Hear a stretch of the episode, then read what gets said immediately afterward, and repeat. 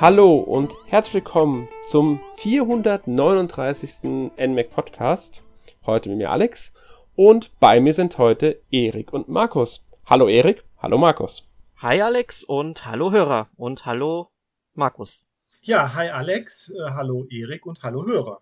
Ja, wir werden heute einen eShop Roundup haben, den 26. Der letzte ist gar nicht so lange her, nachdem wir eine Zeit lang die eShop Roundups etwas vernachlässigt hatten. Das war bei der 434. Äh, da waren auch wir drei tatsächlich dabei. Das stimmt. Ja. Ja, und heute wollen wir auch wieder über drei Spiele sprechen. Ähm, wie halt gehabt für einen Roundup. Und das erste Spiel hat Erik mitgebracht. Erik du darfst dann mal dein Spiel vorstellen. Ja, also erst einmal möchte ich sagen, dass ich es echt schön finde, wieder diesen Podcast mit euch aufzunehmen in dieser selben Konstellation. Das war beim letzten Mal nämlich richtig schön und ich glaube, es wird mhm, heute auch mhm. wieder ein sehr interessanter Podcast, weil wir doch wieder drei interessante Titel rausgekramt haben. Ja, und äh, wie du schon sagtest, mache ich jetzt mal den Anfang und zwar mit Card Shark. Das ist das vermutlich jüngste Spiel hier aus äh, von denen, die wir heute vorstellen, denn das erschien am 2. Juni also jetzt, wo wir die Podcast aufnehmen, vor zehn Tagen, ähm, hat Devolver Digital gepublished, entwickelt wurde es vom britischen Entwickler Studio Nerial und im weitesten Sinne würde ich tatsächlich sagen, ist äh, Card Shark ein Adventure, allerdings konzentriert sich das Spiel sehr auf seine Geschicklichkeitseinlagen. Warum das so ist, das erkläre ich gleich. Ich möchte gerade etwas so, ja, ähm, zum Setting und zum Szenario sagen. Also das Spiel ist im Jahr 1743 angesiedelt in Frankreich und man spielt einen armen Jungen und noch dazu stummen Burschen. Also ich finde das sehr interessant. Es gibt ja immer diese ähm, ähm, Machart in Videospielen, dass der Hauptheld irgendwie stumm ist, nie was sagt und hier wird's halt wirklich begründet, dass er stumm ist, das finde ich toll. Ähm, und äh, der ist quasi ja so ein einfacher Bursche, der sich dann eben mit ähm, Tagesarbeiten in so einer Gaststätte herumschlägt, also sprich, dass er einen Tisch decken muss, äh, Bier servieren soll und so weiter und so fort. Oder in Frankreich wäre es vermutlich Wein. Ähm, und dort trifft er halt in dieser Gaststätte eines Tages auf den Grafen Saint-Germain. Das ist ja auch eine historische Figur. Die mhm. ist ähm, belegt, also man weiß aber nie genau, wo der eigentlich herkam, wie der an sein Geld gekommen ist und, ähm, und so so weiter und so fort. Also das sind viele, viele Sachen ungeklärt. Das finde ich dann immer ganz interessant, wenn man mit historischen Persönlichkeiten arbeitet, weil da kann man dann doch sehr aus den Vollen schöpfen und sich noch viel dazu ausdecken oder hinzudichten. Und ähm, hier im Spiel ist er quasi so ein Trickbetrüger. Ich glaube, ich glaube, der wird auch oft so als Zeitreisender oder so gesehen. Ich glaube, da gibt es auch irgendwelche ganz abstrusen Theorien über den. Ja, ja. In, in, er wird, glaube ich, auch ähm, ja. mit Alchemie und Okkultismus in Verbindung genau, gerne mal genau. gebracht. In, äh, in einem Castlevania taucht er auch auf, in dem PS2 ähm, Curse of Darkness ist der, ist der Gegner. Ach, guck an. Mhm. Ja, also der, der hat ja wirklich alle Hand gemacht. Der war ja auch ein äh, Komponist, konnte anscheinend auch gut Geige spielen und er hat, glaube ich, fünf Sprachen nur so fließend gesprochen. Also man merkt auch schon anhand, dass er halt so viele äh, Sprachen gesprochen hat, dass er eine sehr gute Bildung genossen hat äh, und das zeugt auf jeden Fall von Reichtum, denke ich mal, auch schon im Kindesalter schon, also dass er da sehr betucht war oder seine Familie betucht war oder zumindest halt eben das Geld irgendwie bekommen hat. Aber um jetzt nochmal auf Card Shark zurückzukommen, also der ist dann quasi so ein Trickbetrüger, der halt mit Kartentricks und so weiter bei richtigen Kartenspielen dann versucht, seinen Gegnern das Geld aus den Taschen zu ziehen. Und ähm, ja, der merkt halt, dass wir da sehr unglücklich sind, als so ein Bursche in so einer Gaststätte, in so einem Wirtshaus zu arbeiten. Man merkt auch am Anfang, wenn man sich mit der Wirtin unterhält, dass man eigentlich nicht so wirklich äh, Bock auf diesen Job hat. Jetzt sage ich natürlich unterhält, man, man lächelt dann oder man nickt oder irgendwie sowas, weil man ist ja stumm. Und äh, ja, er spricht einen dann halt an und äh, sagt dann, dass man halt zusammen viel Geld verdienen kann. Und er erwartet am Abend ähm, halt einen Kommandanten von einem Regiment, äh, gegen den er gerne Karten spielen würde. Und er bringt einen dann direkt ein paar Tricks bei. Und das ist auch im Grunde das, worum es in diesem Spiel geht. Das ist ja eigentlich in Videospielen gerne mal verpönt zu betrügen beziehungsweise zu cheaten. Also Cheats gibt's ja heute sozusagen auch in Singleplayer-Spielen eigentlich so gut wie gar nicht mehr, obwohl das vor 20 oder 30 Jahren halt noch gang und gäbe war. Ähm, ja, Wolltest du was sagen, Markus? Nee, es, es, betraf ja früher auch eigentlich wirklich nur, äh, Cheaten betraf ja eigentlich wirklich nur äh, Singleplayer-Spiele, wo man sich dann unendlich Leben holen konnte oder sich unverwundbar machen konnte. Ne? Das war ja gar nichts so Verpöntes eigentlich. Konami-Code zum Beispiel. Ja gut, aber wenn man dann mal wieder an Spiele wie Age of Empires 2 denkt, wo man, gut, man konnte okay. es natürlich ausstellen, ja, okay. man konnte es aber auch mitspielen, ne? Und dann halt äh, sich dieses Auto mit dem, äh, wie war es, war so ein Maschinengewehr drauf oder so, ne? Mhm. Irgendwie was war da. Ich, mhm. weiß es nicht mehr genau. Das konnte man sich auf jeden Fall reinschieben. Das war auf jeden Fall sehr lustig, als wir das im Netzwerk immer gespielt haben. Ähm, ja, und äh, das ist halt wie gesagt schon dieses ganze Gameplay des Spiels. Also es konzentriert sich wirklich auf diese ganzen Geschicklichkeitseinlagen. Man bekommt dann auch in wirklich teils langatmigen Tutorials erklärt, wie genau diese Betrügereien funktionieren. Also es fängt zum Beispiel damit an, dass man äh, dann von dem Saint-Germain gesagt bekommt, hey, stell dich doch einfach mal äh, hinter mich, schenk mir Wein ein und versuch mir in die Karten zu luxen, ja. Und äh, dann macht man das, dann sieht man halt, welche Karten äh, der Mensch dann auf der Hand hat, also welches Blatt. Und dann muss man dann eben, wenn man dann, nachdem man Wein eingeschenkt hat, auf dem Tisch dann quasi mit bestimmten Bewegungen dann symbolisieren, welche Farbe, also sprich Herz, Kreuz, Pik oder Karo und teilweise dann auch noch, äh, wie viele von diesen Karten halt auf der Hand äh, sind, dass man dann, weiß ich nicht, zwei Kreisbewegungen zum Beispiel für ein ähm, Herz dann zum Beispiel macht, ja. Also das finde ich eigentlich, ist eine super interessante Idee, weil ich dieses ganze Gameplay so in Videospielen bisher noch gar nicht gesehen habe. Also sehr, sehr unverbraucht eigentlich alles. Äh, und das Ganze geht dann halt weiter, dass man dann noch anfangen muss, Karten zu zählen. Und dann ist natürlich auch wichtig dabei, man muss sich die Position merken, wo der Saint-Germain in der Runde sitzt, damit man, wenn man die Karten gibt, dann entsprechend an der dritten, vierten Stelle und so weiter dann die besten Karten halt äh, positioniert. Das klingt jetzt am Anfang relativ simpel, ist aber unglaublich komplex, weil man muss dann wirklich auch immer im Kopf behalten, welche Bewegungen muss ich ausführen, in welcher Reihenfolge muss das geschehen und so weiter und so fort. Also äh, das Spiel verzeiht da eigentlich ähm, nichts und äh, man muss es schon richtig machen, weil sonst fällt der Betrug natürlich schnell auf.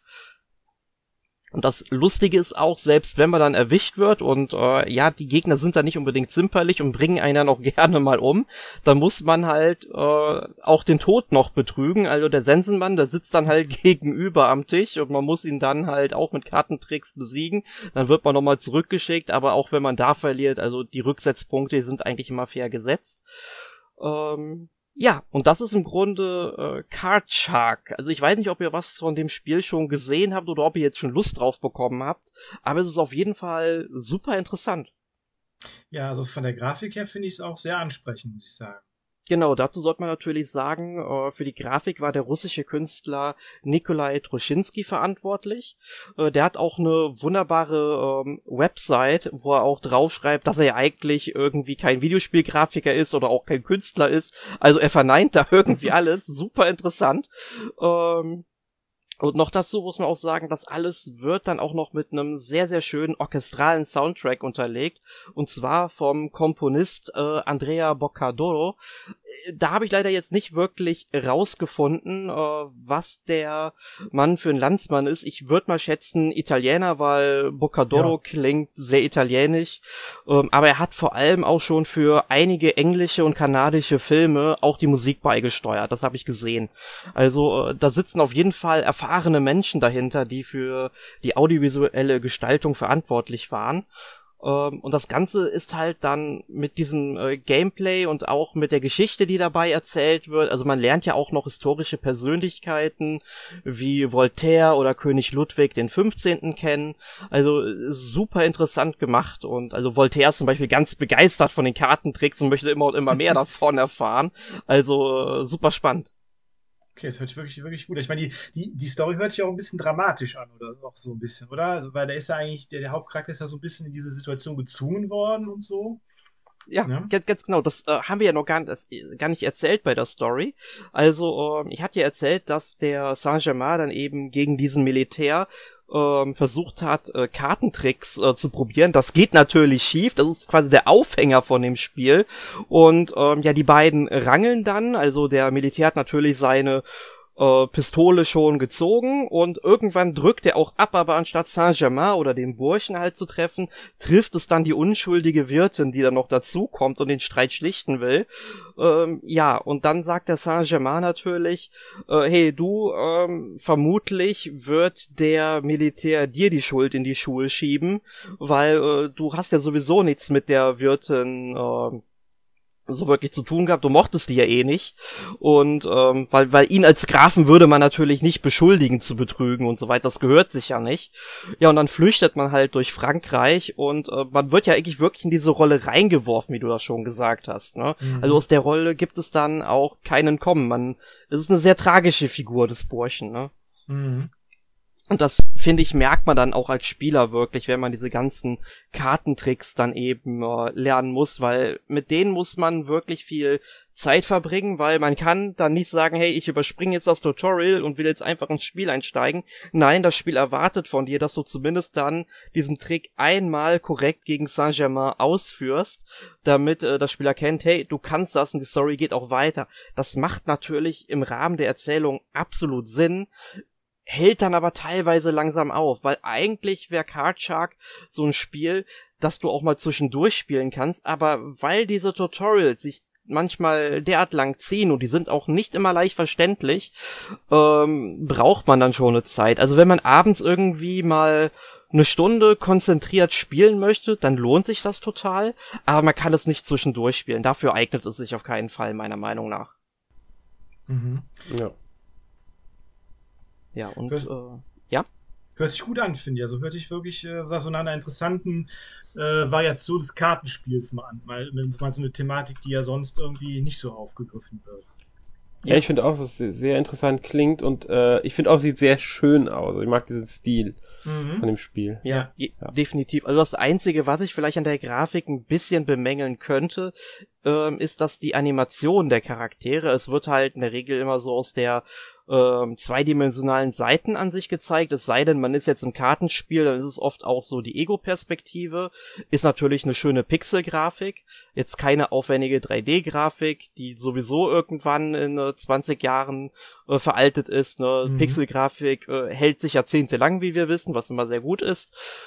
Ja, Ne? Also mhm. da kann man auf jeden Fall äh, sich nicht dran satt sehen. Und äh, das Spiel kostet im eShop 19,99 Euro, also 20 Euro. Ich finde, das ist es auch wert. Das macht auch Spaß. Man ist, glaube ich, so sechs, sieben Stunden damit beschäftigt, bis der Abspann läuft. Mhm. Gut, je nachdem, wenn man sich wirklich schusselig anstellt, vielleicht ein, zwei Stunden mehr, und wenn man wirklich, wirklich gut ist und jeden Trick auf Anhieb beherrscht, wovon man jetzt eigentlich mal nicht ausgehen sollte im Normalfall, dann ist man vielleicht auch was schneller durch. Aber ich finde es auf jeden Fall ein akzeptabler Preis für ein doch recht gutes Spiel. Es gibt auch, glaube ich, so. eine Demo, oder? Im E-Shop. Ja, genau. Es gibt eine Demo, habe ich, hab ich zufällig gesehen vorhin, ähm, dass es im E-Shop eine Demo gibt. Ja, dann könnt ihr es auf jeden Fall mal ausprobieren, wenn ihr, wenn ich euch jetzt neugierig auf das Spiel gemacht habe. Mhm. Ja. Ja, und es kommt dazu natürlich auch noch ein Test auf unserer Website. Mhm. Also ich werde mir die Demo wahrscheinlich jetzt drunter laden, weil du hast mich neugierig gemacht aufs Spiel. Mhm. Ich würde das gerne mal ausprobieren. Wunderbar, Ziel erfüllt. Ja, ja anscheinend. Mission complete. Okay, ähm, hast du noch was zum Spiel zu sagen? Nee, gar nichts. Also ich glaube, ich habe das jetzt auch ganz gut zusammengefasst und bin total neugierig, wer von euch beiden mir jetzt Wildcat Gun Machine vorstellt. Das bin das ich. Das darf Markus machen, genau. Genau, das bin ich, ja. Äh, mein Spiel heute ist äh, Wildcat Gun Machine. Das äh, ist am 4. Mai äh, erschienen und äh, wurde von Chunky Box Games entwickelt. Das ist ein, ein Indie-Entwickler aus äh, Australien, aus Brisbane. Und das Spiel ist ihr Debüttitel. Und gepublished wurde es von Daedalic äh, Entertainment. Und als Genre, ähm, ja, nennt es sich selbst Baller Dungeon Crawler oder, oder Bullet Hell Dungeon Crawler. Und äh, ja, das es ist recht passend. Ich würde es jetzt spielerisch äh, vergleichen, so ein bisschen mit Enter the Gungeon oder äh, Nuclear Throne. Ähm, und von der Optik her ist es so in einer isometrischen Ansicht, das sieht da sehr aus wie Hades oder ähm, äh, wie heißt das, Transistor von äh, Super Giant Games. Also so ähnlich in so einer isometrischen Ansicht ist es. Ähm, ja, ich, fang, ich kann einfach mal mit der Story anfangen. Das ist nämlich, geht nämlich sehr schnell, denn eine Story hat das Spiel keine. Also wirklich überhaupt keine. Äh, Gar auf, nichts. Nein, nichts. Auf der Homepage steht da lediglich, äh, dass man in diesem, dass wir in diesem Spiel halt verschiedene Waffen, riesige Roboter und niedliche Kätzchen an unserer Seite haben, um Horden widerlicher Fleischmonster zu besiegen. Zudem äh, ist unsere Aufgabe halt, riesige Roboter aus den Klauen dämonischer alter Götter zu befreien und dabei weitläufige Labyrinthe zu erkunden. Mehr erfahren wir nicht. Äh, auch die Heldin, die wir steuern, das ist, die hat so weiße Haare und eine Augenklappe und wird aus irgendeinem Grund von so Geisterkatzen wiederbelebt, wenn sie stirbt. Den Namen von ihr erfahren wir nicht. Wir erfahren noch nicht, wer sie ist, warum sie ist, warum sie von Katzen wiederbelebt wird und warum sie überhaupt gegen diese Monster kämpft. Wir, wir befinden uns direkt in diesem Labyrinth das sieht erstmal aus wie, ich würde sagen, es ist eine Raumstation, ähm, könnte aber auch eine Fabrik sein oder ein Raumschiff oder ein anderer Planet, man weiß es nicht genau. Und ähm, da ist man direkt in so einem Labyrinth und rennt dann da in diesem Labyrinth halt durch äh, Gänge, äh, sucht Schlüssel, verschiedenfarbige Schlüssel, um äh, bekämpft zwei Zwischenbosse in jedem Level und kämpft am Ende dann gegen einen ganz dicken Boss. Ähm, es erinnert so ein bisschen, finde ich, so von der Ästhetik her. Sie haben sich die sehr von Doom inspirieren lassen, meiner Meinung nach.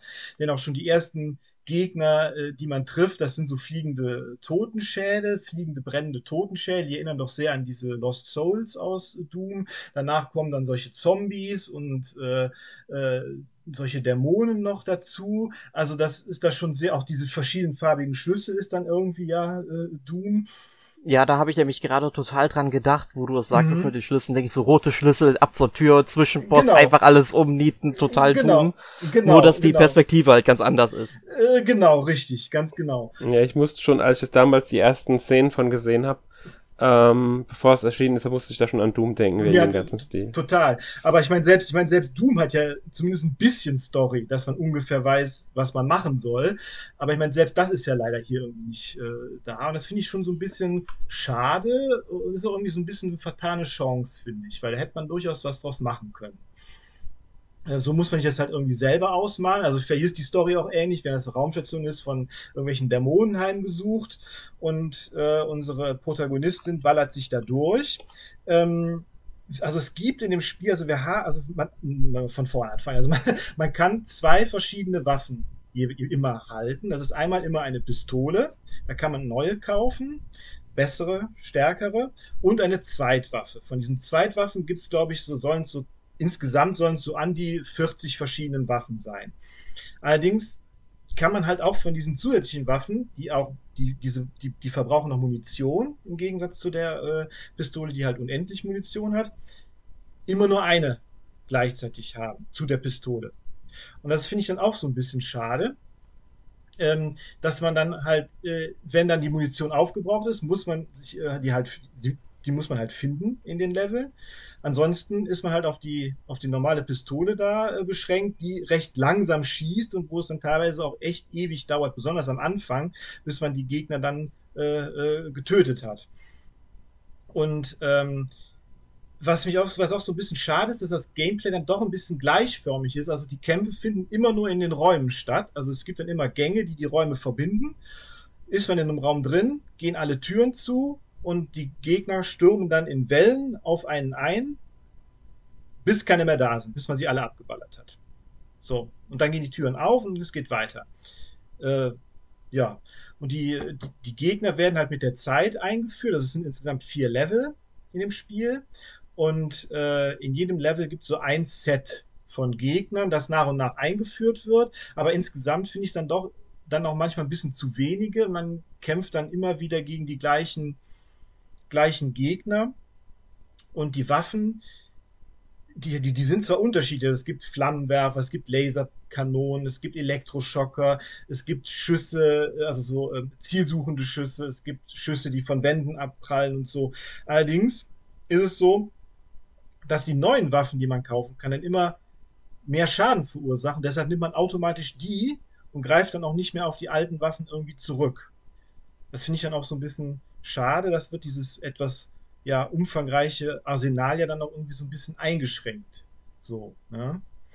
Ähm, ja, aber man braucht dann die Waffen einfach nicht mehr, die man schon hatte. Mm, genau, richtig. Das ist nicht mehr, nicht, nicht mehr nötig. Es gibt dann zwar irgendwann später dann nochmal bessere Waffen mit abprallenden Schüssen zum Beispiel, aber gut, ja. Äh, zusätzlich gibt es dann noch Handgranaten, die bekommt man dann äh, nach dem ersten, also nachdem man den ersten Zwischenboss gekillt hat. Ähm, die haben so einen Cooldown, genau wie, ein, genau wie so ein Ausweichmanöver, das auch einen Cooldown hat. Äh, von den Granaten gibt es auch verschiedene und da bekommt man immer neue am, nach dem ersten Zwischenboss eines Levels. Da bekommt man immer eine neue. Da gibt es dann zum Beispiel dann äh, die, so die normale Granate, die macht halt so Flächenschaden, kann halt mehrere Gegner gleichzeitig treffen. Und dann gibt es halt noch so eine Vortex-Granate, die dann alle Gegner aus der Umgebung einsaugt, bevor die explodiert. Gibt es dann da auch verschiedene Varianten. Und äh, ja, und in der Mitte eines jeden Levels gibt es halt immer so einen Monolithen, so einen schwarzen Monolithen. An dem kann man dann neue Waffen kaufen äh, oder Upgrades kaufen. Die Upgrades, das können dann neue Leben sein, also in Form von diesen Katzen, oder schneller Cooldown für Granate und, äh, und Ausweichmanöver.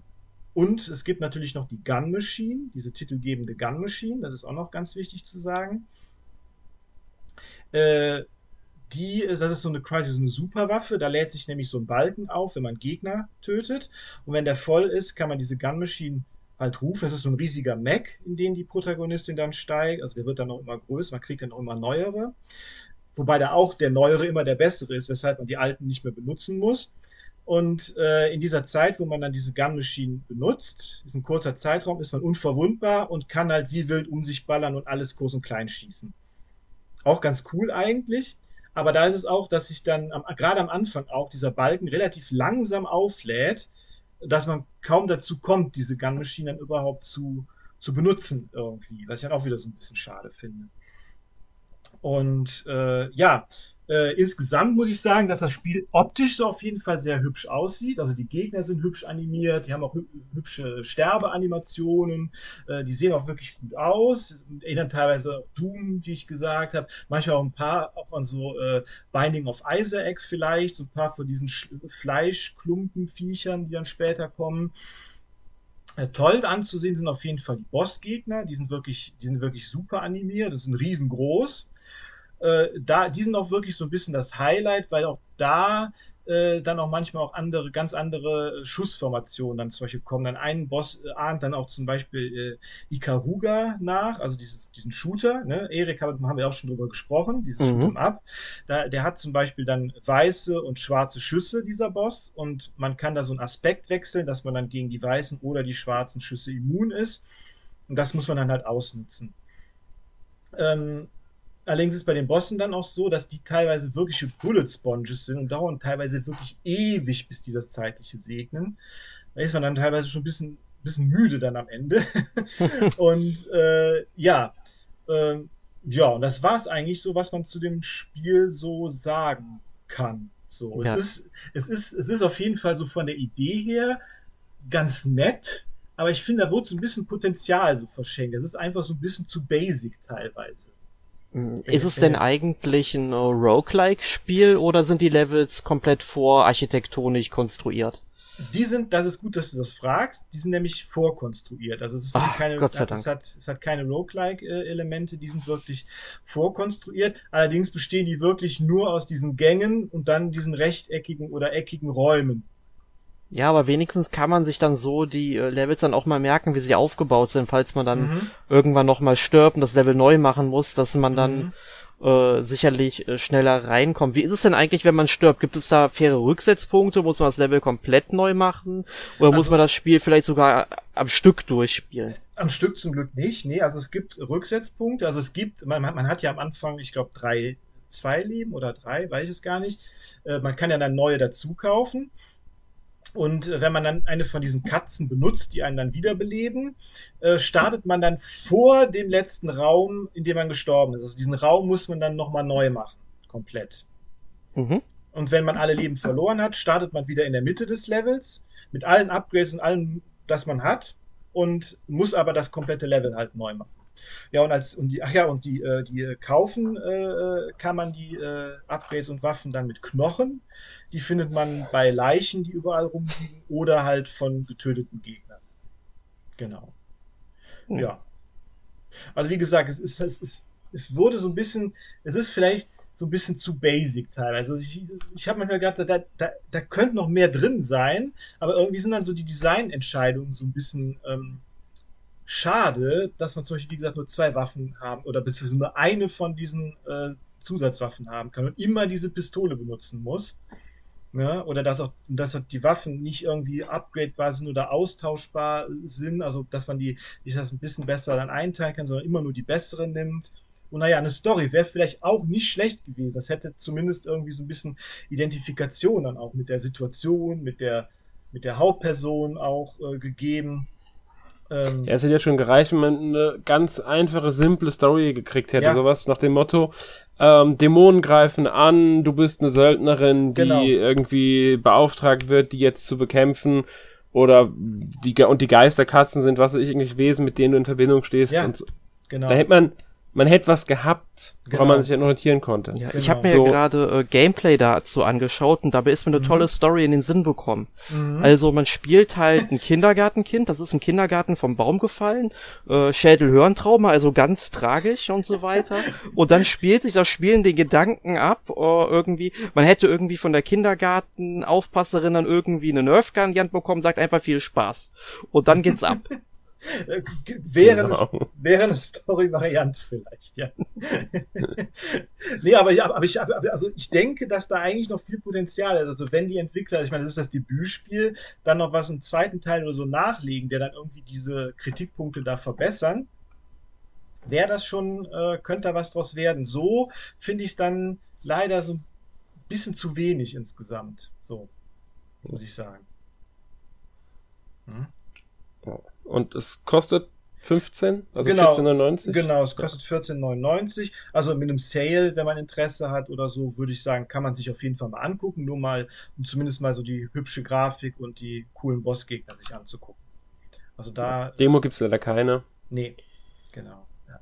Also, zumindest auf der Switch nicht. Keine Ahnung, ob es vielleicht für einen PC oder so eine Demo gibt. Hm, Habe ich ähm, noch nicht gefunden, keine Ahnung. Nee. Ich, ich auch nicht. Ich glaube auch nicht. Also auf äh, Steam gab es keine, das weiß ich. Da ist es allerdings, meine ich, momentan im Sale für 8,99 oder so auf Steam. Mhm. Ja. Ja, dafür kann man sich auf jeden Fall bei Interesse mal angucken. Ja. Ja, und das nächste Spiel, das äh, hast du dann ja, Alex. Genau. Beziehungsweise Erik hat es auch gespielt, das weiß ich. Genau.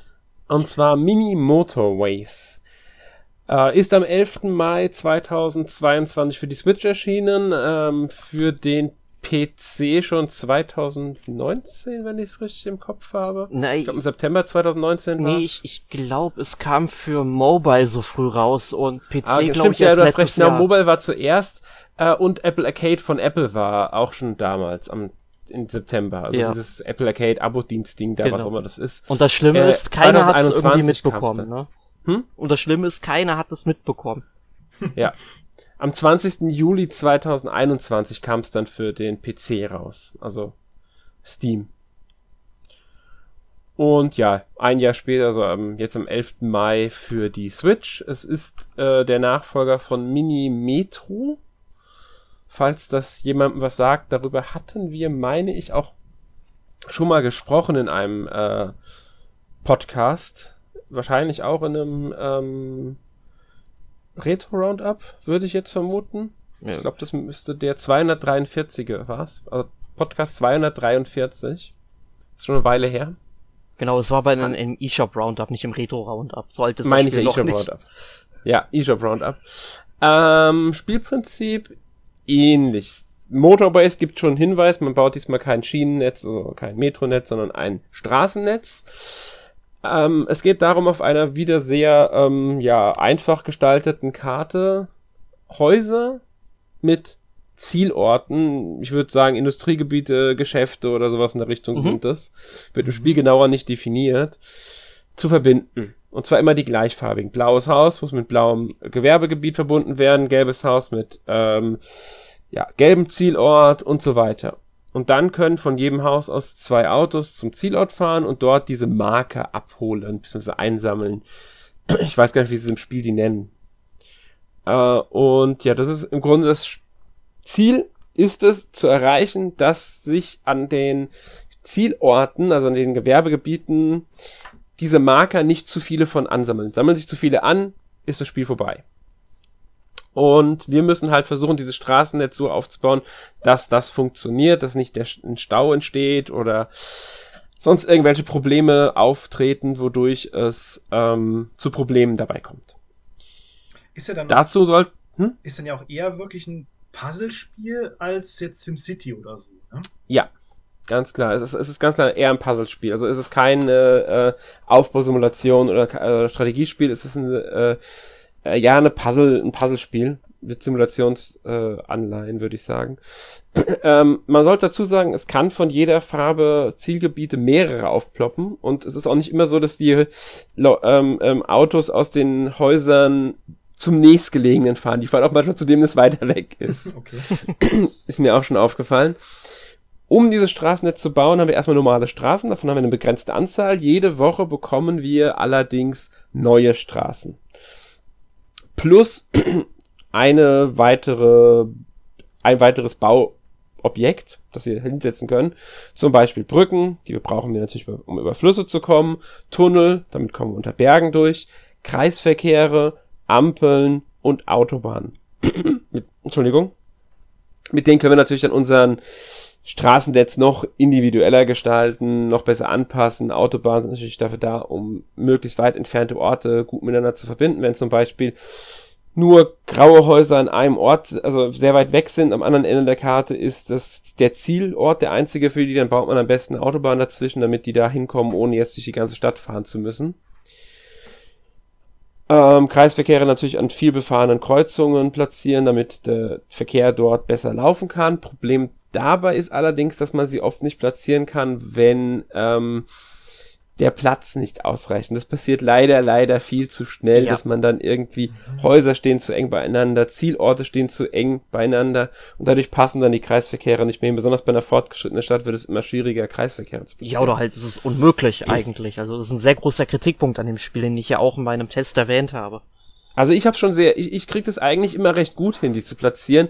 Ähm, aber stimmt dir zu, es ist, pass ist passiert, gerade im späteren Spielverlauf ist es sehr blöd mit den Kreisverkehren. Ich habe manchmal schon ewig viele Straßen abgerissen, um mir dann doch noch eine bessere Verbindung mit Kreisverkehr aufzubauen. Also das Ganze neu anzulegen.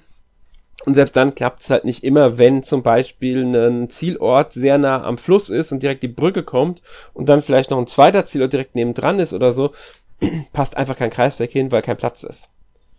Ist natürlich in der Realität auch so. Du kannst nicht über einen Kreisverkehr platzieren. Aber in der Realität kann anders gebaut werden als also in dem mein, Spiel. Also ich meine, in manchen Gegenden weiß ich nicht, ob das da, ob die sich das nicht gedacht, auch über einen Kreisverkehr hinsetzen.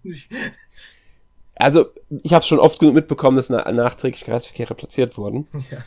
Irgendwie kriegen die das immer hin und wenn der Kreisverkehr relativ klein ist, äh, geht das auch. Ach, notfalls also, werden einfach ein paar Häuser enteignet und dann ba ja, gut, das, das muss, das muss bei denen, die ich, die ich direkt mitbekommen, als die gebaut wurden hier bei uns in der Umgebung, mussten die das nicht machen.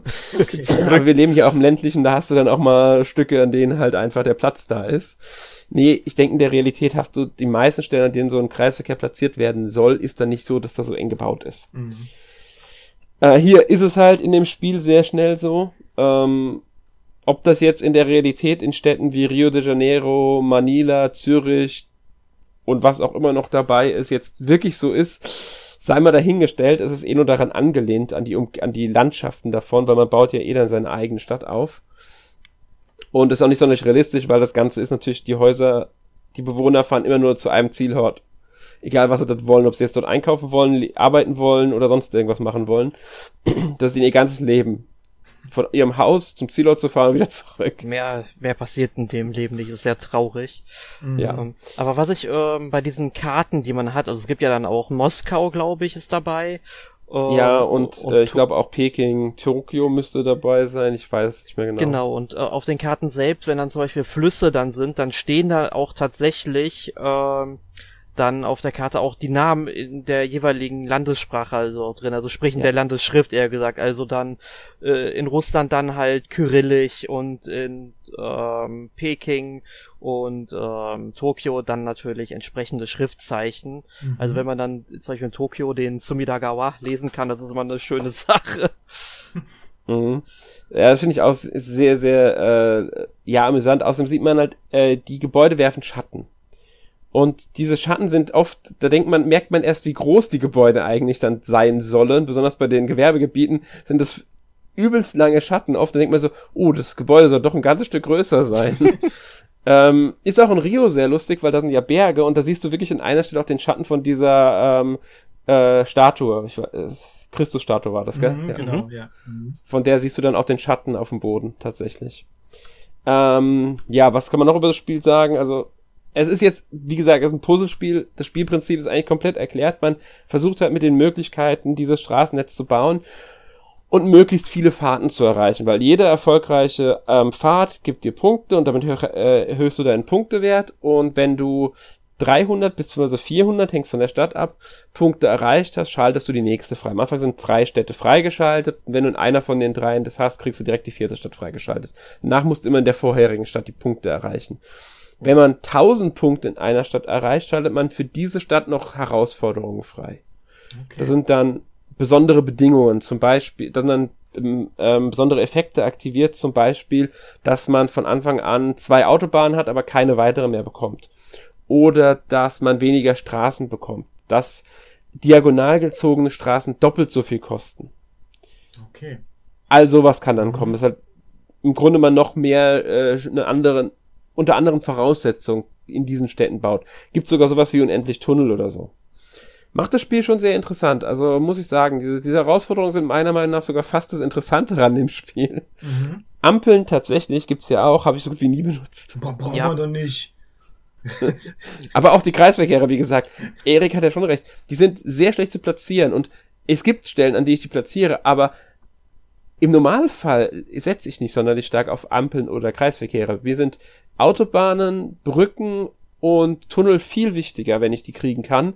Und Autobahnen haben den kleinen Nachteil, dass die über die Karte gelegt werden und dann auch schon mal es untergehen kann, ähm, weil neue Häuser ploppen einfach auf der Karte irgendwo auf. Ohne dass du, du kriegst einen Ton, der dich darauf hinweist. Den kannst du leicht mal überhören. Und dann kann es schon mal passieren, wenn eine Autobahn langläuft, dass du ein Haus unter dem übersiehst. Ja. Ist an sich nicht so schlimm, weil Häuser sind, egal ob die angeschlossen sind oder nicht, es gibt keinen Negativwert, aber du hast halt mal eben zwei Autos weniger, die die Fahrten absolvieren können, die nicht aktiv sind. Wenn die nicht ans Straßennetz angeschlossen sind, ja, was das, ärgerlich ist. Das kann am Ende schon den Unterschied machen. Ja, das, das kann einen Riesenunterschied machen am Ende. Ich meine nur, dass du jetzt nicht irgendwie deswegen zwingend verlierst, weil dieses Haus, wenn es jetzt ein ähm, Gewerbegebiet nicht anschließt, kann es passieren, dass du halt Game Over gehst, nur weil du halt vergisst, dieses Gewerbegebiet anzuschließen und keine Fahrzeuge hinkommen. Mhm. Das ist natürlich wesentlich dramatischer dann. Aber natürlich, auch ein Haus, das du übersiehst wegen der Autobahn, ist ärgerlich oder kann ärgerlich werden. Ja. Mhm. Ähm, Im Gegensatz zum Minimetro spielt man das Spiel jetzt mit einem Cursor, auch auf der Switch. Minimetro hat man hier noch automatisch zwischen den verschiedenen Stationen hin und her geschaltet mit Bewegen des ähm, Sticks. Jetzt hat man einen Cursor. Finde ich ganz ordentlich gelöst. Also ich komme mit klar. Ich hätte mir gerne eine Schnellauswahl für ähm, die anderen Bausachen, also Autobahn und so weiter gewünscht. Auf so muss man links an den Rand gehen und das auswählen.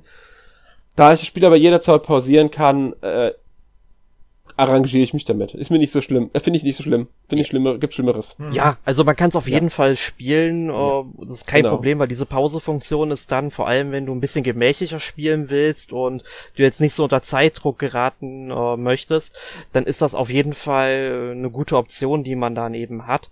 Aber ich finde halt äh, trotzdem, also so eine Schnellauswahlleiste wäre schon äh, gut oder Kurzbefehle, die man auf den Controller irgendwie legen könnte oder zumindest dann auch, dass man die Cursor-Geschwindigkeit noch anpassen könnte, dass man die auch erhöhen kann, dass man halt schneller da äh, schalten könnte. Das wäre auf jeden Fall noch ähm, gut gewesen, wenn sie das noch eingebaut hätten als optionale Möglichkeiten. Ja, finde ich auch. Also das sind so die Kleinigkeiten, die dann im Grunde auf dem PC wahrscheinlich besser sind, weil man einfach die Maus hat. Ja. Mit der kann man halt einfach wesentlich ganz anders nochmal agieren. Mhm. Ähm, ich denke auch, dass das Ziehen der Straßen mit der Maus ein bisschen angenehmer ist als mit dem Cursor. Stellt sich Aber jetzt natürlich die Frage, das habe ich leider nicht ausprobiert, ob man ähm, eine USB-Maus an ähm, die Docking Station der Switch anschließen kann, ob es damit kompatibel ist, weiß ich jetzt nicht. Eine ähm, gute Frage, habe ich auch nicht ausprobiert. Aber gibt ja Spiele halt wie Super Mario Maker 2, nee, war das Super, nicht Super Mario Maker 2, sondern äh, Spielestudio, die das ja echt unterstützen und ich echt super finde. Ja. Finde ich auch. Also ähm, habe ich jetzt hier nicht ausprobiert, kann ich jetzt leider gar nicht sagen, ob das geht. Bei dem Spiel wäre natürlich super, wenn es geht ähm, weil das natürlich dann nochmal die ganze Bedienung des Spiels äh, verbessern würde. Aber auch so, wie gesagt, kann man es sehr gut und problemlos eigentlich spielen, wenn man ähm, äh, ja sich mit arrangiert oder wenn man auch keine Probleme damit hat, dass der Cursor ein bisschen langsamer ist man links an Rand gehen muss, um Sachen auszuführen. Wie gesagt, ich kann über die Schultertaste, die linke Schultertaste, die vordere, also L ist einfach nur dafür da, dass du äh, äh runterschaltest die Geschwindigkeit und R zu hochschalten. Es gibt drei Stufen. Pause, normale Geschwindigkeit und doppelte Geschwindigkeit. Meistens schalte ich in doppelter Geschwindigkeit und Pause hin und her. Die normale Geschwindigkeit ja. habe ich so gut wie nie aktiviert. Das ist wirklich so. ja. Ähm, also ich finde, ich finde es ein schönes Spiel. Mir macht's Spaß. Ähm, und die kleinen Macken, die es hat, also so äh, wie die Kreisverkehre, die man nicht spazieren kann, was vielleicht sogar das größte Problem ist, weil damit ein Spielfeature ein bisschen ein, ist unnötig eingeschränkt wird. Mhm. Ähm, ja, aber dann sollen sie halt die Kreisverkehre an Ecken kleiner gestalten. Dann ist halt ein kleinerer Kreisverkehr da oder so. Ja. Geht auch. Ähm, aber gut. Also ist wie es ist. Ich, wie gesagt, ich kann mich mit arrangieren. Ich komme gut mit klar und ich mag das Spiel äh, gerne. Ich spiele es immer wieder mal kurze Runde oder so. Ja, dafür eignet mhm. sich das wunderbar. Also wenn du einfach ja. mal so eine Bahnfahrt von einer Viertelstunde oder sowas hast oder eine Busfahrt von 15 bis 30 Minuten, ey, du kannst das wunderbar unterwegs spielen und auch wenn du zum Beispiel abends dann auf dem Sofa legst und du willst jetzt nicht noch groß was machen, guckst dir dann im Fernsehen irgendwas an, wo du dich einfach berieseln lassen willst und spielst dabei halt im Handheld-Modus äh, Mini Motorways. Das ist auch eine coole Option. Also dafür eignet sich das Spiel ziemlich gut. Also mache ich es ja auch mit Picross und ich würde sagen, Mini Motorways kann man genauso benutzen. Ja, genau, würde ich auch sagen. Ähm, Anmerkung hier noch, im Handheld-Modus gibt es sogar eine Touchscreen-Steuerung, die würde ich allerdings nicht benutzen. Ja, nee, die ist nicht die perfekt. Ist, nein, sie ist okay, nett, dass sie drin ist. Das Spiel, das Spiel zoomt sogar ran, damit man die Straßen besser ziehen kann, damit die Felder ungefähr auf die Fingergröße angepasst sind. Zumindest auf normale Fingergrößen. Meine Wurstfinger passen da nicht so ganz, glaube ich. Ja, aber ich habe, aber ich sag mal so, ich habe, ja, ich sag mal relativ also für einen Mann, glaube ich, relativ dünne Finger, würde ich sagen. Mhm. Ähm, aber auch da hatte ich schon Probleme, eine Straße wirklich gerade zum Beispiel zu ziehen. Ja, das ist unglaublich schwer, finde ich, sie gerade zu ziehen. Äh, man könnte hier vielleicht mit so Stiften arbeiten. Gibt ja diese, diese, diese äh, Touchscreen-Stifte. Die genau. gehen ja bei der Switch auch. Mhm. Ähm, aber ich finde, das Hauptproblem ist eigentlich, dass man die ganze Zeit mit seiner Hand im Weg ist. Man sieht halt nichts. Mhm. Ja. Also ich, ich als Rechtshänder sehe einfach nicht, wo ich hinziehe mit Stift, mit Stift oder Finger. Ja, das, das kann man jetzt vielleicht noch im Nachtrag zu Cardchuck erwähnen. Also Cardchuck hat tatsächlich auch eine Touchscreen-Steuerung, wie ich noch rausgefunden hatte. Die ist auch nur okay. Also ich würde dann schon eher da die Knöpfchensteuerung empfehlen, weil es verdeckt dann teilweise auch äh, wichtige Spielinformationen und besonders wenn du halt aus einem Kartenstapel was raussuchen willst. Es ist halt einfach nerviger, muss ich sagen. Ja. ja Wildcat Gun Machine hat, glaube ich, keine Touch. Äh, nee, hat keine. Das, das, das steuert man ja, also mit dem linken Analogstick steuert man äh, die Heldin, mit dem rechten zielt man. Mist. Ja, wird, wird nicht funktionieren, glaube ich, mit, äh, nee. hier mit nee. Touchscreen zu arbeiten. Nee. Jetzt müssen wir den Podcast nochmal neu aufnehmen und ein Spiel mit Touchscreen-Steuerung reinnehmen. ja, genau, nur deshalb. Das macht meinen um, inneren ähm. Monk jetzt wütend. Genau. ähm, was man vielleicht noch sagen sollte, es gibt im Minimoto-Base tägliche Herausforderungen und wöchentliche Herausforderungen. Mhm. Das sind dann immer so Extrakarten, immer eine ausgewählte Stadt und da gibt's dann besondere Voraussetzungen, wie es halt die Herausforderungen der Städte sind, die man freischalten kann mit 1000 Fahrten, gibt's halt hier wechselnde, die ähm, halt nach einem bestimmten Zeitraum einfach ausgetauscht werden. Andere Städte mit neuen Herausforderungen, also anderen Voraussetzungen. So hat man auch immer was Neues im Grunde. Zwar immer diese die Städte, die man schon kennt, ich weiß gar nicht, wie viele jetzt im Spiel drinnen sind, äh, sind schon ein paar und ähm, aber halt unter anderen Voraussetzungen, die zu spielen. Ist auch eine ganz nette Sache. Und man hat natürlich die Möglichkeit, sich die äh, Ranglisten anzugucken, wenn man will. Ja, ja aber ich glaube, viel mehr gibt es zum Spiel nicht zu sagen. Kostet 13,99 Euro im E-Shop. Ist ja genau ja. in der Mitte dann von den beiden, ne? Äh, von den drei Spielen. Nee, ist das günstigste. Das, ist günstigste, Ach, stimmt, das ist das günstigste tatsächlich. Das äh, Card Sharks 1999, stimmt, ja. Ja. Stimmt. Es ist das günstigste von allen drei Spielen. Ähm, es ist ein Ticken teurer als ähm, Mini Metro war. Mini Metro lag, glaube ich, nur bei 8,99 oder so. Nee, 8,49 sogar nur. Ja. Aber ich würde sagen, vom Aufwand her ist es wahrscheinlich das komplexere Spiel. Auch grafisch, weil Mini Metro war ja nochmal ein bisschen minimalistischer dargestellt. Als mhm. jetzt hier ähm, Mini Motorways. Okay. Gut, damit haben wir alle drei Spiele vorgestellt. Ähm, ich denke, es waren drei interessante Spiele, wenn auch Wildcat Gunch Machine vielleicht nicht das beste Spiel des Genres ist. Ähm, ja. Mini Motorways und Card Shark kann man, denke ich, definitiv empfehlen. Auf Wildcat Gun Machine. Äh, Wildcat Gun Machine würde ich bedingt empfehlen. Man kann es sich bei Interesse auf jeden Fall mal anschauen. Bei einem Sale oder so, würde ich sagen. Ja. Demo gibt's leider nur zur Card Shark. Ähm, aber da kann man zumindest mal reinschauen und bei Mini Motorways, äh, ja, man, wenn man einmal sich ein kurzes Video angesehen hat, weiß man, was einen erwartet, sag ich jetzt. Und mhm. bei Wildcat Gun Machine, da wäre eine Demo eigentlich ganz nett, aber mhm. ja, gibt's halt leider keine. Ähm, ja, ich denke, damit sind wir mit unseren drei Spielen für dieses Mal durch. Mhm. Und wir kommen zu unserer obligatorischen Abschlusskategorie. Yes. Markus. Ja. Was hast du denn letzte Woche gespielt? Ja, ich habe, ich habe jetzt äh, das weitergespielt, was ich letzte Woche auch schon äh, gespielt habe, nämlich Resonance of Fate, äh, die 4K HD Edition.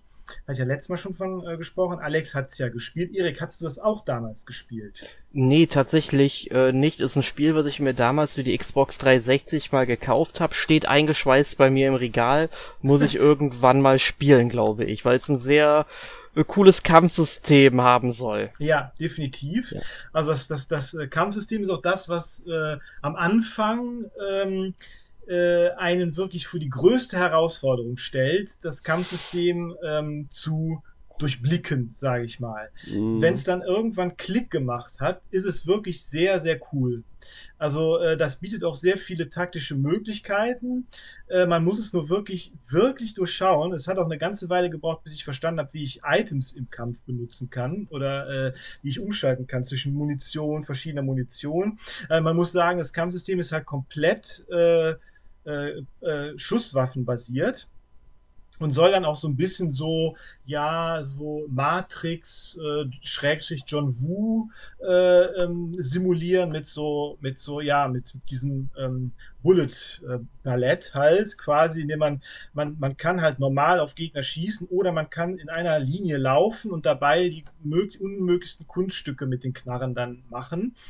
Und ähm, darum geht's dann auch so ein bisschen, dass man das äh, macht und versucht, äh, äh, man, man, also man, man versucht eigentlich meistens, äh, dass alle drei Charaktere, die man spielt, in einem Dreieck stehen und dass man dann so einen Super-Move machen kann, quasi, bei dem alle drei gleichzeitig agieren. Und ähm, ja, wenn man, wenn man das so ein bisschen raus hat, ist das wirklich cool. Und äh, ja, das Setting ist halt super. Es ist halt so eine postapokalyptische äh, dystopische Welt, äh, wo, wo die Menschen in so einer, in so einem riesigen Turm, in so einer großen Maschine wohnen. Das hat so sehr groß, sehr viele Steampunk-Anleihen, also mit riesigen Zahnrädern überall und äh, äh, Maschinen, äh, Fabriken und so und sehr, sehr, sehr cool gemacht. Es geht halt um diese drei Charaktere. Ähm, die halt, die sich da halt so durchschlagen mit, mit Gelegenheitsjobs und so. Es sind halt jede, jede Episode, jedes Kapitel ist halt eine Episode, die dann irgendwie abgeschlossen ist. Und äh, ich denke mal, später kommt dann noch eine etwas zentralere Story dabei raus, aber erstmal sind jetzt alle Einzelepisoden erstmal für sich stehend auch so ein bisschen, was die dann machen. Also ich finde es jetzt wirklich cool. Äh, ich habe es ja damals nicht durchgespielt und ähm, ich hoffe, dass ich, dass, ich, dass ich das jetzt vielleicht diesmal schaffe oder zumindest auch weiterkomme, als ich letztes Mal war. Ich glaube, letztes Mal war ich, als ich ursprünglich gespielt habe, damals auf der PS3, war ich, glaube ich, im sechsten Kapitel oder so. Ich bin jetzt mittlerweile wieder im vierten. Mal schauen, wie es dann wird. Und danach kann man mal gucken, ob ich mir danach dann äh, das andere Spiel mit, mit einem außergewöhnlichen Kampfsystem aus der gleichen Ära äh, mal äh, reinziehe, was ich damals auch nicht durchgespielt habe. Das ist nämlich Last Remnant das würde ich dann danach mal weiterspielen, versuchen durchzuspielen. Das fand ich Das habe ich damals auch nicht durchgespielt. Ich fand es auch richtig cool. Das auch, auch ein Kampfsystem, was man wirklich auch lernen muss, was aber wirklich mhm. cool ist. Ähnlich, eigentlich ganz ähnlich, das aber auch am Anfang relativ komplex ist, das zu verstehen. Ja.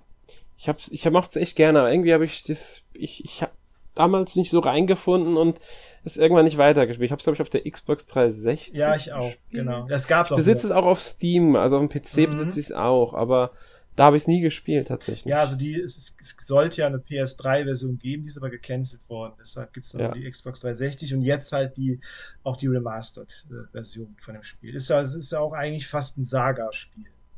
Kann man schon fast ja. sagen. Ja, genau. Ja. Erik, was hast du denn gespielt? Ja. Ja, ich habe einiges gespielt. Ich möchte dir vorher nur etwas mit auf den Weg geben, Markus. Also yeah. mach wirklich nicht den Fehler und spiel Resonance of Fate dann nicht bis zu dem Punkt, wo du es damals gespielt hast und hör dann auf. Weil das habe ich mit Okami gemacht. Das ärgert mich bis heute, dass ich zweimal mhm. bis zur selben Stelle gespielt ja. habe. Also ja. ich muss wirklich gucken, dass ich das noch zu Ende spiele, ähm, bevor. Und nur das Problem ist, ich habe diese ganzen Pinselstriche schon alle wieder vergessen und so das weiter. Das ist das Problem bei dem Spiel, ja. Ja, mhm. und da muss ich halt nochmal gucken, dass ich da reinkomme, aber ich will es auf jeden Fall beenden. Deswegen mach das nicht, das, das verfolgt ja. dich dann. Das glaube ich, ja. Das glaube ich. Ja, jedenfalls, was habe ich gespielt? Ich habe jetzt vor allem am Wochenende sehr viel Star Wars Knights of the Old Republic gespielt, den cool. ersten Teil. Der zweite mhm. ist ja vor kurzem auch auf der Switch erschienen, den werde ich dann direkt im Anschluss spielen. Ähm, hab ja Kultur auf der Switch, also damals auch nicht auf dem PC durchgespielt, möchte das jetzt unbedingt nachholen, damit ich dann den zweiten Teil auch noch ein bisschen fairer bewerten kann. Ähm, ja, gefällt mir eigentlich wie damals äh, ganz gut. Bin immer noch auf Taris, also sprich dem ersten Planeten, äh, den man dann in dem Spiel besucht. Ähm, nähere mich da aber auch dem Ende. Aber manchmal muss ich wirklich sagen, also ja, das Game Design, das hat schon am ähm, Rad der Zeit gekratzt, möchte ich mal sagen. Ähm, also vor allem in der Kanalisation, da gibt's ja einen Rancor und ich stand da eine Viertelstunde davor, um zu überlegen, wie man den besiegt, weil ich da Fehler gemacht habe. Bin bis dahin gegangen und da gibt es ja ein Büchlein, was man davor findet, wo man dann diesen entscheidenden Hinweis bekommt, was man äh, tun sollte. Ähm, ja, hab das zwar eingesagt, aber nicht darauf geachtet, dass es halt ein Buch war, also schnell einfach gelootet und dann nochmal zurückgegangen, was ich dann, äh, weil ich eine andere Abzweigung übersehen hatte, wollte ich erst dahin gehen, bevor es mit der Story da weitergeht. Und dann stand ich erstmal da und war am überlegen, was mache ich da? Äh, und in anderen Spielen, wenn du es heute kennst, wird jetzt vorgekaut, du musst das und das jetzt machen, ja.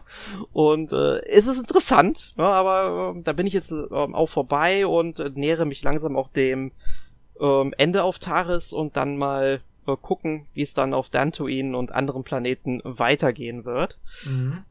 Ja, ähm, und äh, dann habe ich in dieser Woche auch Chrono Cross beendet in, im Remaster. Mhm.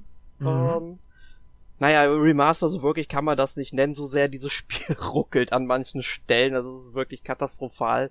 Die Technik äh, kann ich nicht verstehen, wie irgendjemand bei den Entwicklern oder beim Publisher gesagt hat, das können wir so veröffentlichen. Ne? Äh, vor allem, man hat sich auch Mühe gemacht und mehrere ähm, Übersetzungen in Auftrag gegeben, unter anderem ins Deutsche. Und das ist halt vor allem deswegen ja auch kompliziert gewesen, weil ja im Englischen einige Charaktere dann im Dialekt gesprochen haben, was sie dann auch im Deutschen bei einigen Figuren versucht haben zu übernehmen. Ist nicht bei allen geglückt, also im Englischen ist das sehr viel krasser, liegt aber halt daran, weil die englische äh, Grammatik ist wesentlich einfacher als im Deutschen und wenn du hier mit verschiedenen Dialekten arbeitest, musst du teilweise auch eine komplette andere Satzstellung bauen. Ähm, deswegen ist das nicht so gut im Deutschen, aber es ist trotzdem vollkommen okay. Ähm, ja, ich muss aber sagen, es hat mir sehr gut gefallen. Es sieht vor allem auch zum Ende hin viele Bezüge zu Chrono Trigger. Also Chrono Trigger sollte man dann ja, nicht um, man muss es nicht gespielt haben, aber es hilft einem zumindest viel, wenn man halt die Grundthematik mit einigen der Charaktere kennt, besonders Luca. Ähm, und äh, aber ansonsten mir gefallen die Charaktere, mir gefällt die sehr intelligent gestaltete Handlung, also wirklich eines der besten RPGs, die ich gespielt habe bisher. Ähm, nur die Version ist jetzt nicht unbedingt die beste, die Square Enix da veröffentlicht hat, egal auf welcher Plattform. Selbst auf einem potenten PC läuft das Spiel nicht rund. Ähm, das sollten sie unbedingt noch patchen, weil so würde ich sagen, kann man sich eigentlich momentan noch sparen. Also man sollte schon auf den Patch warten, bis man da vielleicht sagt, man greift zu. Was war denn deine Party am Ende? Also wen hast du denn in der Party gehabt? Äh, tatsächlich, ähm, also Serge natürlich, ne? Natürlich, ja. Äh, klar, äh, ich habe Kit mit reingenommen, wieder, weil mhm. ich die mhm. ganz gerne mochte. Mhm. Ähm, und ich habe mir Norris geschnappt, weil der ah, so eine okay. coole Knarre hat. Und das war auch mal ein cooler Move, wenn der da seine, ähm, ich weiß gar nicht, wie es mehr, äh, Sonnenregen oder irgendwie sowas hieß es, war so eine gelbe Technik, die er eingesetzt hat. Äh, das sah immer ganz cool aus.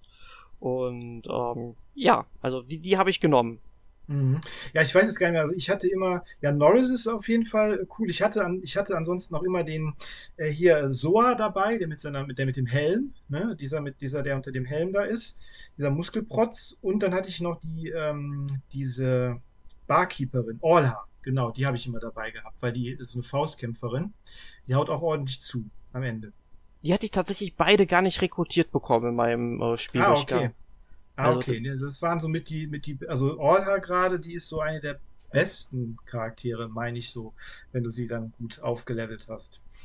Ja, also ich muss tatsächlich auch sagen, das finde ich ist auch eine interessante Facette von dem Spiel, dass du ja in einem Spieldurchgang unmöglich alle Charaktere sammeln mhm, kannst genau. und dass du dich an bestimmten Stellen schon entscheiden kannst. Also du kannst im New Game Plus ich möchte da jetzt nicht zu viel verraten, aber es gibt eine Möglichkeit, wie man die Charaktere dann in die Party bekommt, die man im früheren Durchgang hatte, so dass man irgendwann auch mal alle Charaktere äh, mhm. äh, wirklich hat. Ähm, also das funktioniert dann schon, wenn man es mehrfach durchspielt. Es gibt ja auch mehrere Enden und genau. ähm, ja, also das bietet sich auf jeden Fall an, mehrfach durchzuspielen. Auf jeden Fall. Ja. ja. Wie, wie Chrono Trigger ja auch. Genau. Wobei, ich glaube, bei Chrono Trigger habe ich, glaube ich, irgendwie dieses Vanilla-Ending dann halt gehabt, ne? Wo du dann quasi alles, ich habe, glaube ich, alles gemacht, was man in diesem mhm. Spiel machen konnte und dann, ich sag mal im Anführungszeichen, das beste Ende halt oder das zufriedenstellendste, genau. glaube ich. Genau. Ähm, bin ich mal interessant, weil Chrono Trigger möchte ich irgendwann auch gerne nochmal durchspielen. Dann würde es sich auch anbieten, dass wir mal einen Chrono-Podcast machen, um alle über alle ja. drei Spiele, sprich Chrono Trigger, Radical Dreamers und Chrono Cross zu sprechen. Ja, das wäre cool das müssen wir unbedingt machen. Genauso wie wir irgendwann einen Podcast zu Star Wars Knights of the Old Republic 1 und 2 machen müssen. Mhm. Ja, und ansonsten habe ich noch Mario Strikers gespielt, bin von dem Spiel aber nicht so überzeugt, deswegen gebe ich an der Stelle mal an, ab an Alex. Ja, ich habe auch Mario Strikers gespielt, ähm, wahrscheinlich ein bisschen länger als du. Ich will jetzt gar nicht zu viel dazu sagen. Wir werden voraussichtlich nächste Woche dann drüber sprechen, um davor schon mal wegzugreifen. Ähm, außerdem habe ich Chrono Cross gespielt ein bisschen, aber noch bei weitem nicht so weit wie du. Ähm, mag das Spiel bisher ganz gerne. Spiel's auf der Xbox Series X. Mhm. Ähm, ja, ich kann, ich kann eigentlich nichts ergänzen. Erik hat schon alles zum Spiel gesagt. äh, von daher, ähm, bei mir diesmal relativ kurz gehalten, der Teil. Und ja, Mario Strikers, wie gesagt, nächste Woche werden wir da im Podcast etwas ausführlicher drüber sprechen, sofern, das ist jetzt das große, aber ähm, Nintendo nicht äh, kurzfristig eine Direct in dieser Woche ankündigt. Da soll es ja angeblich Anzeichen für geben. Zumindest gibt es Gerüchte, dass eine anstehen könnte. Und da ja momentan auch diese ganzen anderen Präsentationen von den verschiedensten Publishern äh, stattgefunden haben bzw. stattfinden. Es kann natürlich auch sein, dass wenn der Podcast hier erscheint, dass ihr schon längst wisst, die Direct findet statt oder hat sogar schon stattgefunden. Ähm, sollte das wirklich der Fall sein, dann werden wir nächste Woche über diese Nintendo Direct sehr wahrscheinlich sprechen. Ansonsten halt Mario Strikers Battle League Football. Gut, das war's dann für diese Woche mit dem Podcast. Genau, ich, und wenn ihr noch ja. irgendwelche Spiele, Anregungen habt, die wir mal in einem eShop Roundup besprechen können, dann schreibt oder in uns einem, das. Oder in einem Retail Roundup. Den haben wir nämlich auch. Oder auch gerne in einem Retro Roundup, wenn ihr Retro-Spiele habt, die wir mal in einem Roundup vorstellen sollen. Ja, unbedingt. Also das, ja. Retro haben wir viel zu wenig behandelt bisher. Also schreibt uns das alles sehr gerne in die Kommentare, schickt uns E-Mails, gebt uns Rauchzeichen, schickt uns ein Fax. Wir haben allerdings keine Faxnummer, müsst ihr gucken, wie ihr das macht. Und äh, dann kommt das bei uns sicher an. Oder eine Brieftaube. Ich habe noch nie eine Brieftaube bekommen. Ich möchte mal eine Brieftaube kriegen. Also wer von euch das schafft, äh, dem lade ich mal zu einem Eis ein. Oh, das, das, das, sollte, das sollte ja jetzt eine äh, Motivation sein. Das, das genau. ist jetzt die Brieftauben-Challenge. Aber es kriegt nur der, der erste, die erste Brieftaube, die hier ankommt. Ich kann nicht, wenn jetzt irgendwie 10, 20 Leute mir eine Brieftaube schicken, ich kann nicht alle zum Eis einladen. Das geht nicht. Die erste, die erste gewinnt. Okay, also ähm, Erik will eine Brieftaube haben. Ja! Wir, wir sind gespannt. Ähm, damit äh, schließen wir den Podcast für heute. Wir verabschieden uns, wünschen euch noch einen schönen Tag, schönen Abend. Bis zum nächsten Mal. Tschüss. Tschüss. Sayonara.